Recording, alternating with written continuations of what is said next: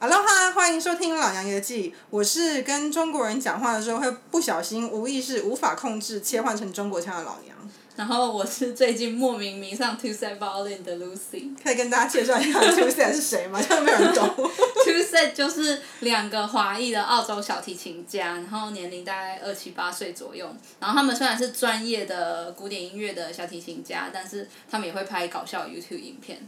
嗯，然后今天你之所以会提到他们，是因为他们讲话的腔调对，有有一个澳洲台湾腔吗？跟我们今天主题啊好可爱有相关。哦他们两个讲话真的是非常可爱的台湾 腔，虽然是就是不不客观的觉得很可虽然爱，是在澳洲长大的就是台湾人，但是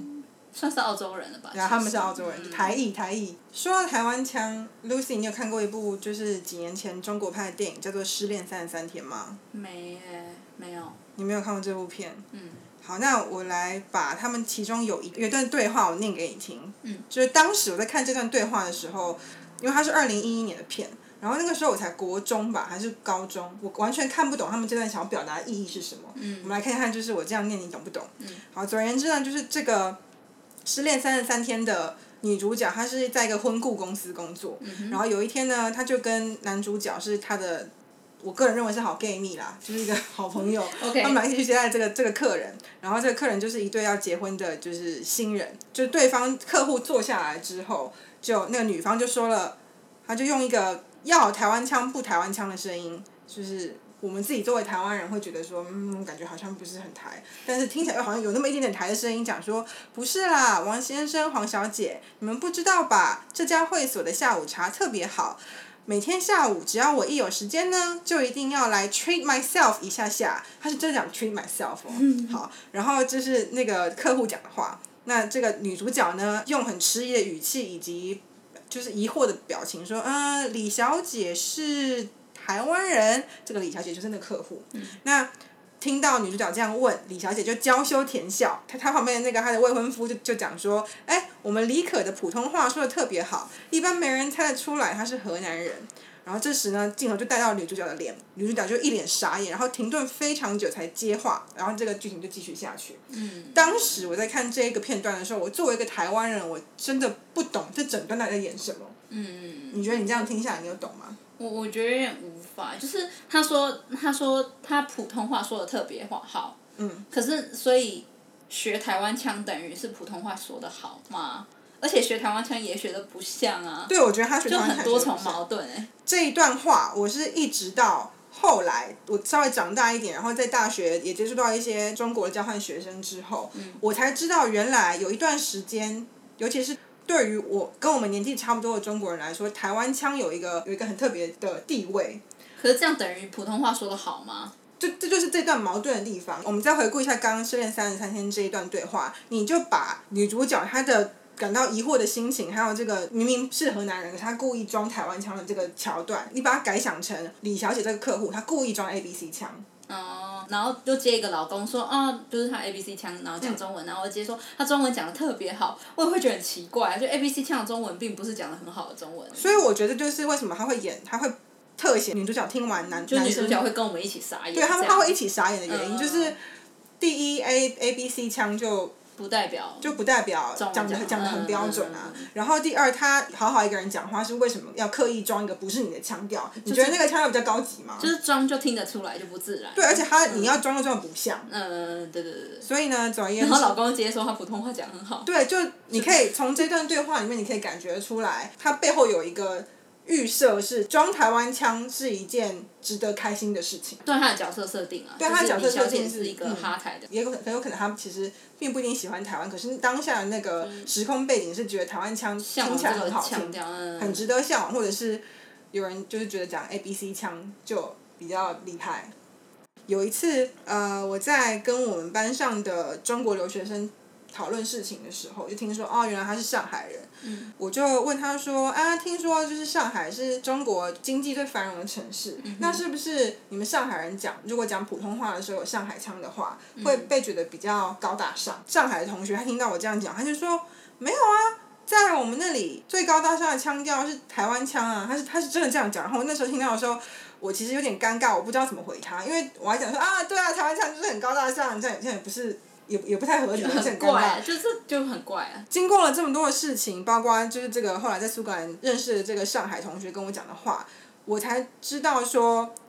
原来台湾腔对于某一个特定年代的中国而言，它是被另眼看待。然后我才终于看懂了那一段《失恋的三十三天》是在演什嗯么。那在这里，我必须要呃给提供一个 context，是我刚刚说了《失恋二十三》，对不起，《失恋三十三天》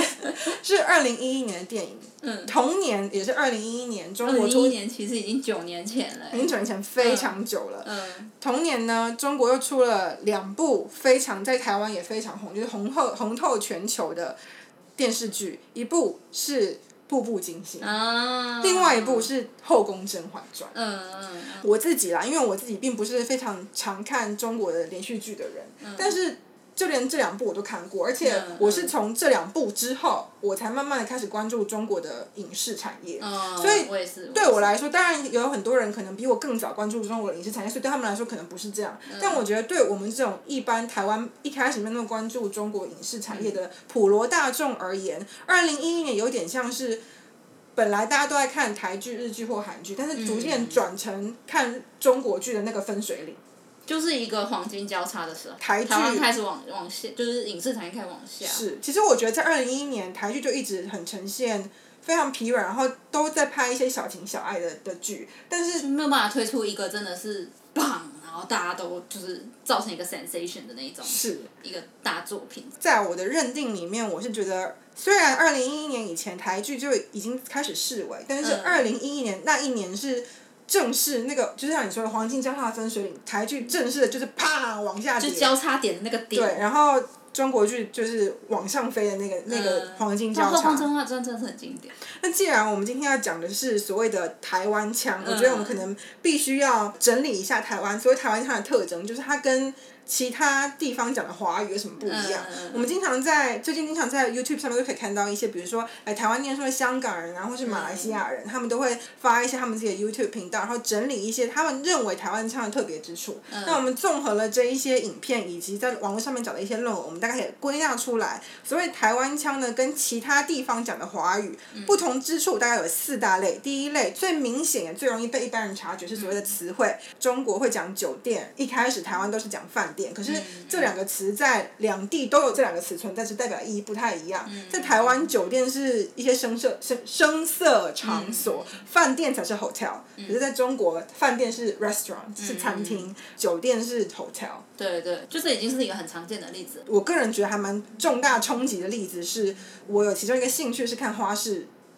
台湾人会说花式溜冰，嗯，但是有在认真关注这个圈子的人会称呼它为花式滑冰，嗯，那是因为中国称它为滑冰，然后溜冰这个词其实一直是存在于台湾民间，嗯，中国的他们称为冰雪运动，台湾称为冬季运动，嗯就是需要有冰和雪会要冬天才能玩的那些运动，因为他们会下雪，我们不会嗯嘛，然后他们投资在体育上面的经费比较足，所以他们的滑冰 slash 溜冰这个运动一定是发展的比较比较好的，嗯所以有在关注这个运动的人，自然你会去看的资源都是从。对岸来的，中国所来的以嗯有在关注这个运动的人都会不自觉的把自己的用词调整成花式滑冰，而不会用嗯就是台湾会人 mix 的一般讲的混。用，大家现在甚至我甚至有听到一些就是在看滑冰很久的人，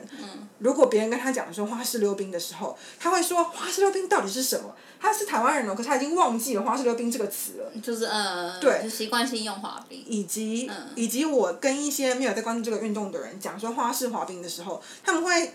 get 不到我其实在要讲花式溜冰这个东西，他们会以为是滑雪，什么意思？就是他听哦，他以为是 ski，可是我讲嗯是是 skating。嗯嗯嗯，那时候在英国念书的时候，嗯那个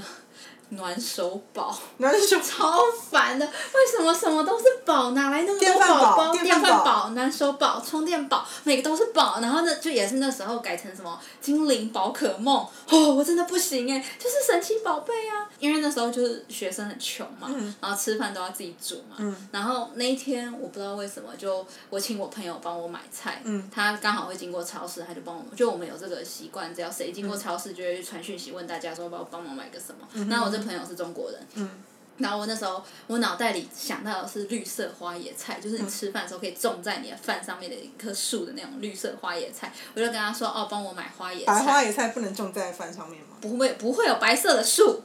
只会有绿色的树好，好好好好好好， 所以我那时候我就只有跟他说哦，帮我买花野菜，然后他就说哦，好好，买回来之后我打开冰箱拿出来就嗯，怎么是那种白花野菜？那、我想说我说的就是花野菜，我就跟他说我叫你买花野菜，他就说对啊，这就是花菜啊，菜花就是这个啊。他说啊，菜花啊，什么菜花不是那个， 嗯，对。 时间管理大师，对对，空空干王。 然后我就想说，哈，可是我说的是花椰菜啊，对对，台湾人来说，花椰菜就是绿色花椰菜，就是、嗯就是 broccoli、然后他就说没有花，他们他们就是只有菜花，就是他听我说花椰菜，可能讲太快，他可能听成菜就是花菜，菜对对，花菜就是白色的那个东西， 那那他们怎么称呼 broccoli？就是绿色的那个，好像叫什么什么什么西，哎、不对不对，不是西西红柿是西兰花吗？西兰花，对对对对对对对，他 Oh 们 my 叫西兰花 God。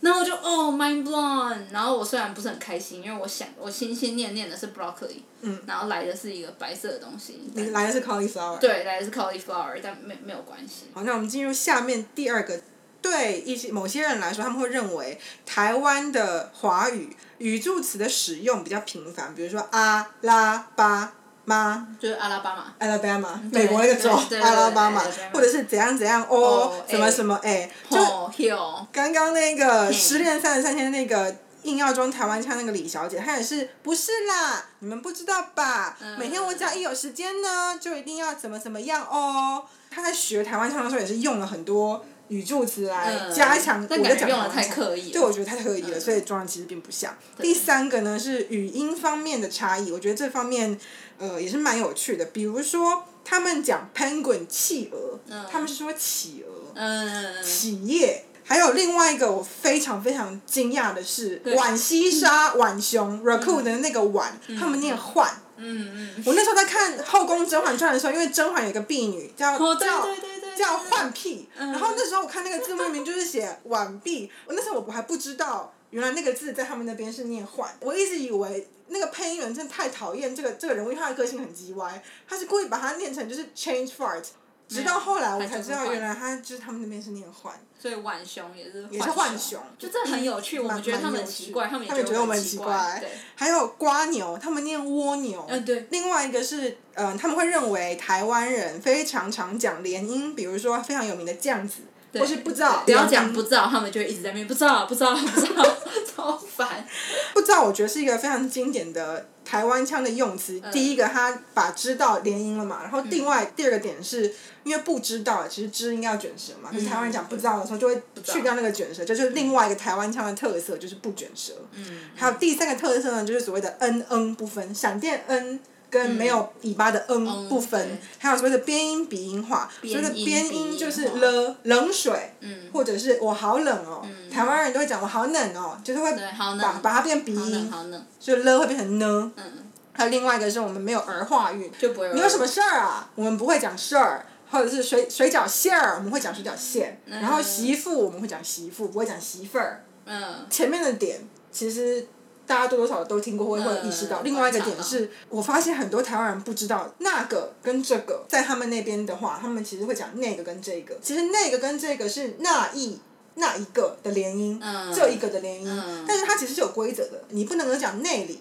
因为那里并不是那一里。嗯所以你并不能讲内里，但是你可以讲这一个、这个。我不会，我觉得这个台湾人也会用哎。我觉得它有点像是直觉。小学的时候，大家就老师会教我们说，后面有有连续两个三声的时候，你前面要练成二声，这是一个大家都已经知道的 set 的规则。可是嗯对那里不对，然后那个才对这件事情，好像没有人对教过我它们。是自然而然的一种。那边的就是影视创作者，他们在学一些台湾人讲话的腔调的时候，他们会故意讲说那个，嗯因为他们在他们的认知里面，台湾人是不会讲那个的。嗯，们台湾会故意选那个啊，那个啊很常讲到，就我们很常讲说，哎，那个什么什么东西，这个什么什么东西，甚至有时候讲话词穷的时候，嗯那个嗯像你讲日文词穷会一直啊 no 啊 no，然后讲中文词穷就是那个那个，那那时候我们一群人在讲话的时候，美国人在旁边听到我们这边那个那个那个那个那个，然后那美国人就表情越来越奇怪，就嗯，朋友里面有一个是懂中文又懂英文嗯的美国人，然后他就然后他就只好一直 reassure 那个美国人说没有，他们真的在讲中文。他们不再讲 the end N word。这是一个不有有趣的误会。好，最后一个方面是语法方面，我觉得可能是包括我自己在还没有看到这些资料之前，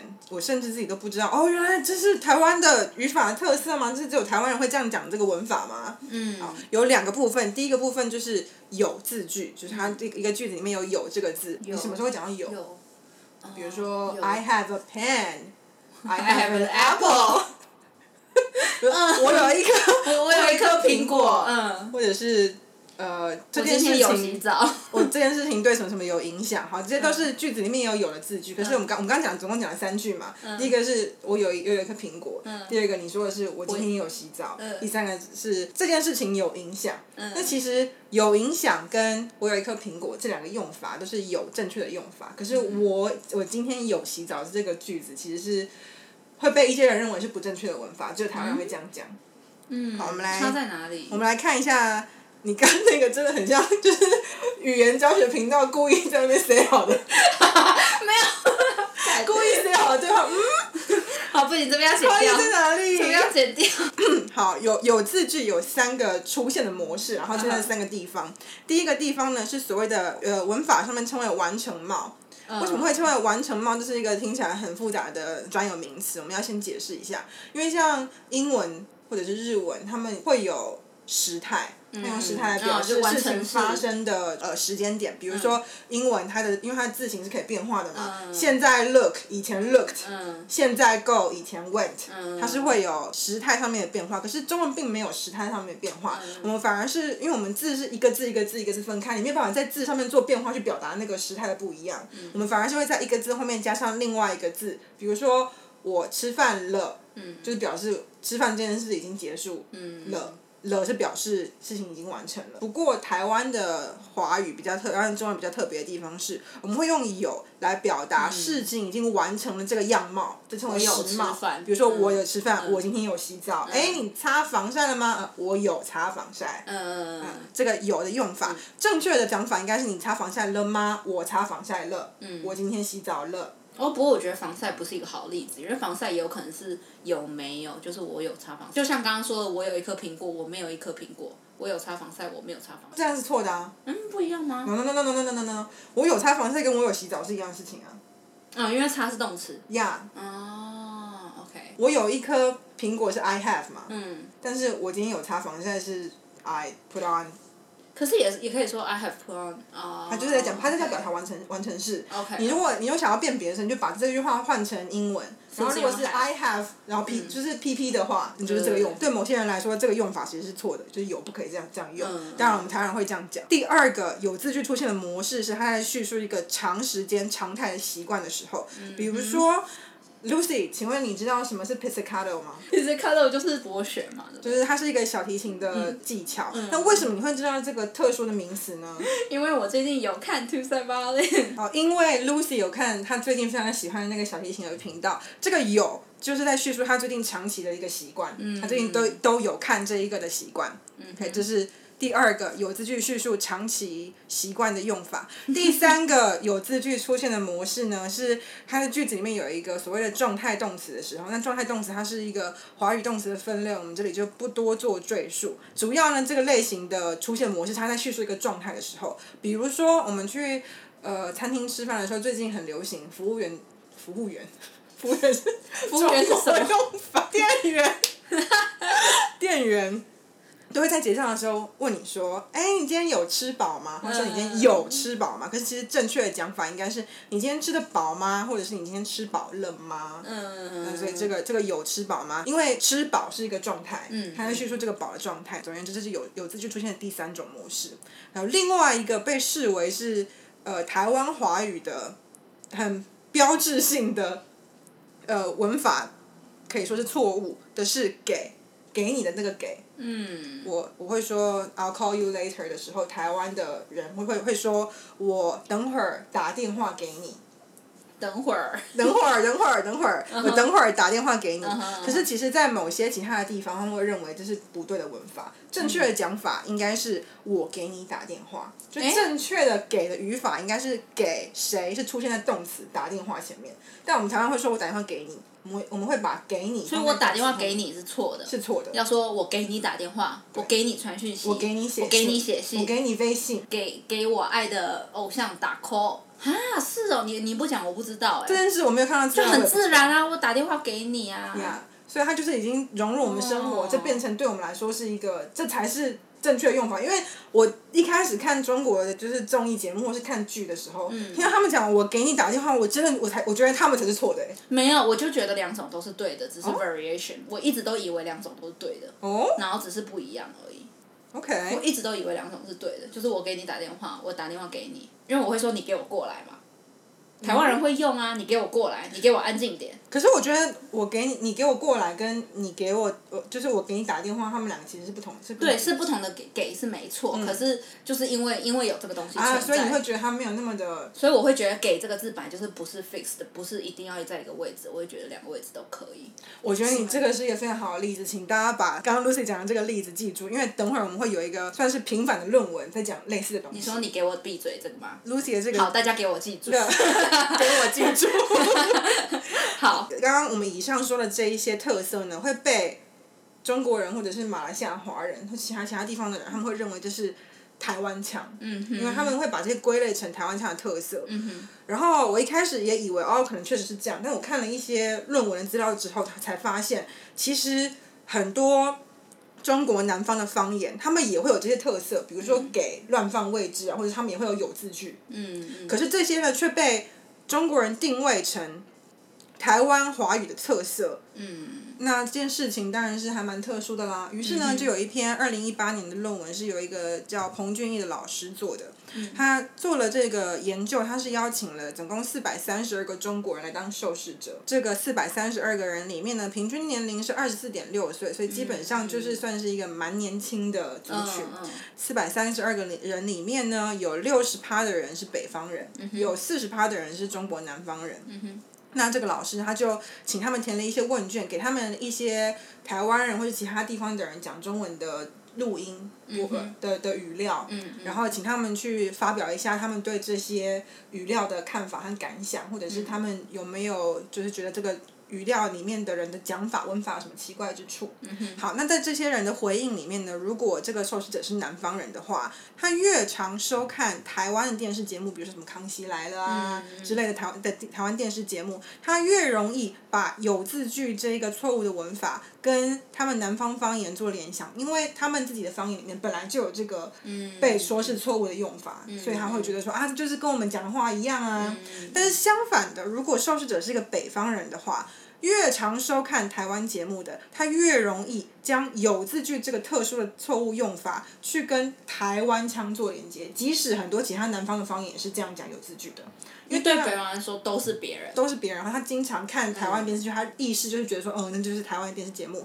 那既然这个用法出现在台湾电视节目里面，表示那就是台湾人的讲法。所以南方中国南方腔跟台湾腔其实是蛮多共同， 就是在英国的时候，那时候最后我们都想要找工作，我们就在面试，然后我的一个朋友他是中国南方人，嗯他就有接到一个算是电话面试，就是用电讲电话跟人家对话的一个嗯面试。那时候他刚好来我家玩，然后他就来我房间，就是一个比较安静的空间，就进行这个面试这个活动这样。然后因为这个是一个讲电话的东西，他就开扩音，然后我就在旁边保持安静，然后他们就对话，用用中文，因为是中国那边的公司嗯这样，就用中文进行。到某个点，好像才才自我介绍完两三句，对方就问他说：“哎，你是台湾人吗？” 可是他并不是台湾人，他不是啊，他是中国南方人啊。嗯然后我就在旁边很想笑，但又不能笑，那边憋笑说嗯，真正的台湾人在这里。然后整个整个面试是顺利结束，但是他就很就傻眼。那个面试官是哪里人？他为什么会听到那个朋友的腔调，觉得他是台湾人？他是不是其实面试官并不是真的是台湾人，他才会这样误判？没有，面试人就是台就是中国人啊，面试的人是中国人，对对啊，因为如果面试的人是真的是台湾人，他并不会误判自己的人吧？对对，就是面试人是中国人，而且感觉是比较北方一点点。然后所以他才会听到一些所以他南偏方的特对他色来说，对对就他就就像觉得我们那个说是研究台湾人，对对对对嗯对嗯嗯嗯。这个研究呢，他后来有再进一步的去探讨说为什么。中国北方的这些受试者，嗯他听到一些他认为是台湾腔的特色，比如说有字句，他就会立刻把它归类为台湾腔，而不是 generally 台南方腔，因就为嗯像那个面试的人，为什么不是问他说，哎、你是中国哪里人？而你是直接问他说，哎、你对是啊不是台湾人？这不是样。问他说你是不是南方人，嗯，而是就是他听到某一些叮的特色，他就觉得呃，这一定是台湾。为什么呢？是因为中国在二零零四年的时候开始了一系列的电视审查，规定只有普通话可以在电视上播出，也就是说。其他原本可以出现在电视里面的南方方言的电视节目，嗯它的这个语言的输入已经完全被屏蔽了。中国人呢，他们只能够透过网络收看台湾的节目来听到这些有字句。嗯，譬如说我是北方人，我平常在电视上看不到南方的节目，对他们电视看不到上南方方言特征的节目。那个规定是，以后你的在电视上面播出的节目必须要是普通话，所以他们戏剧才会有很多嗯标准普通话的普通退话音、嗯的嗯的配音，什么是退音，才会必须要配音，因为嗯你不标准你就不能播，所以变成是他们的电视上面的语言输入都都只有同一一个标准的普通话，嗯南方的方言的语言输入不见了，那他们要听到这些对他们来说不是。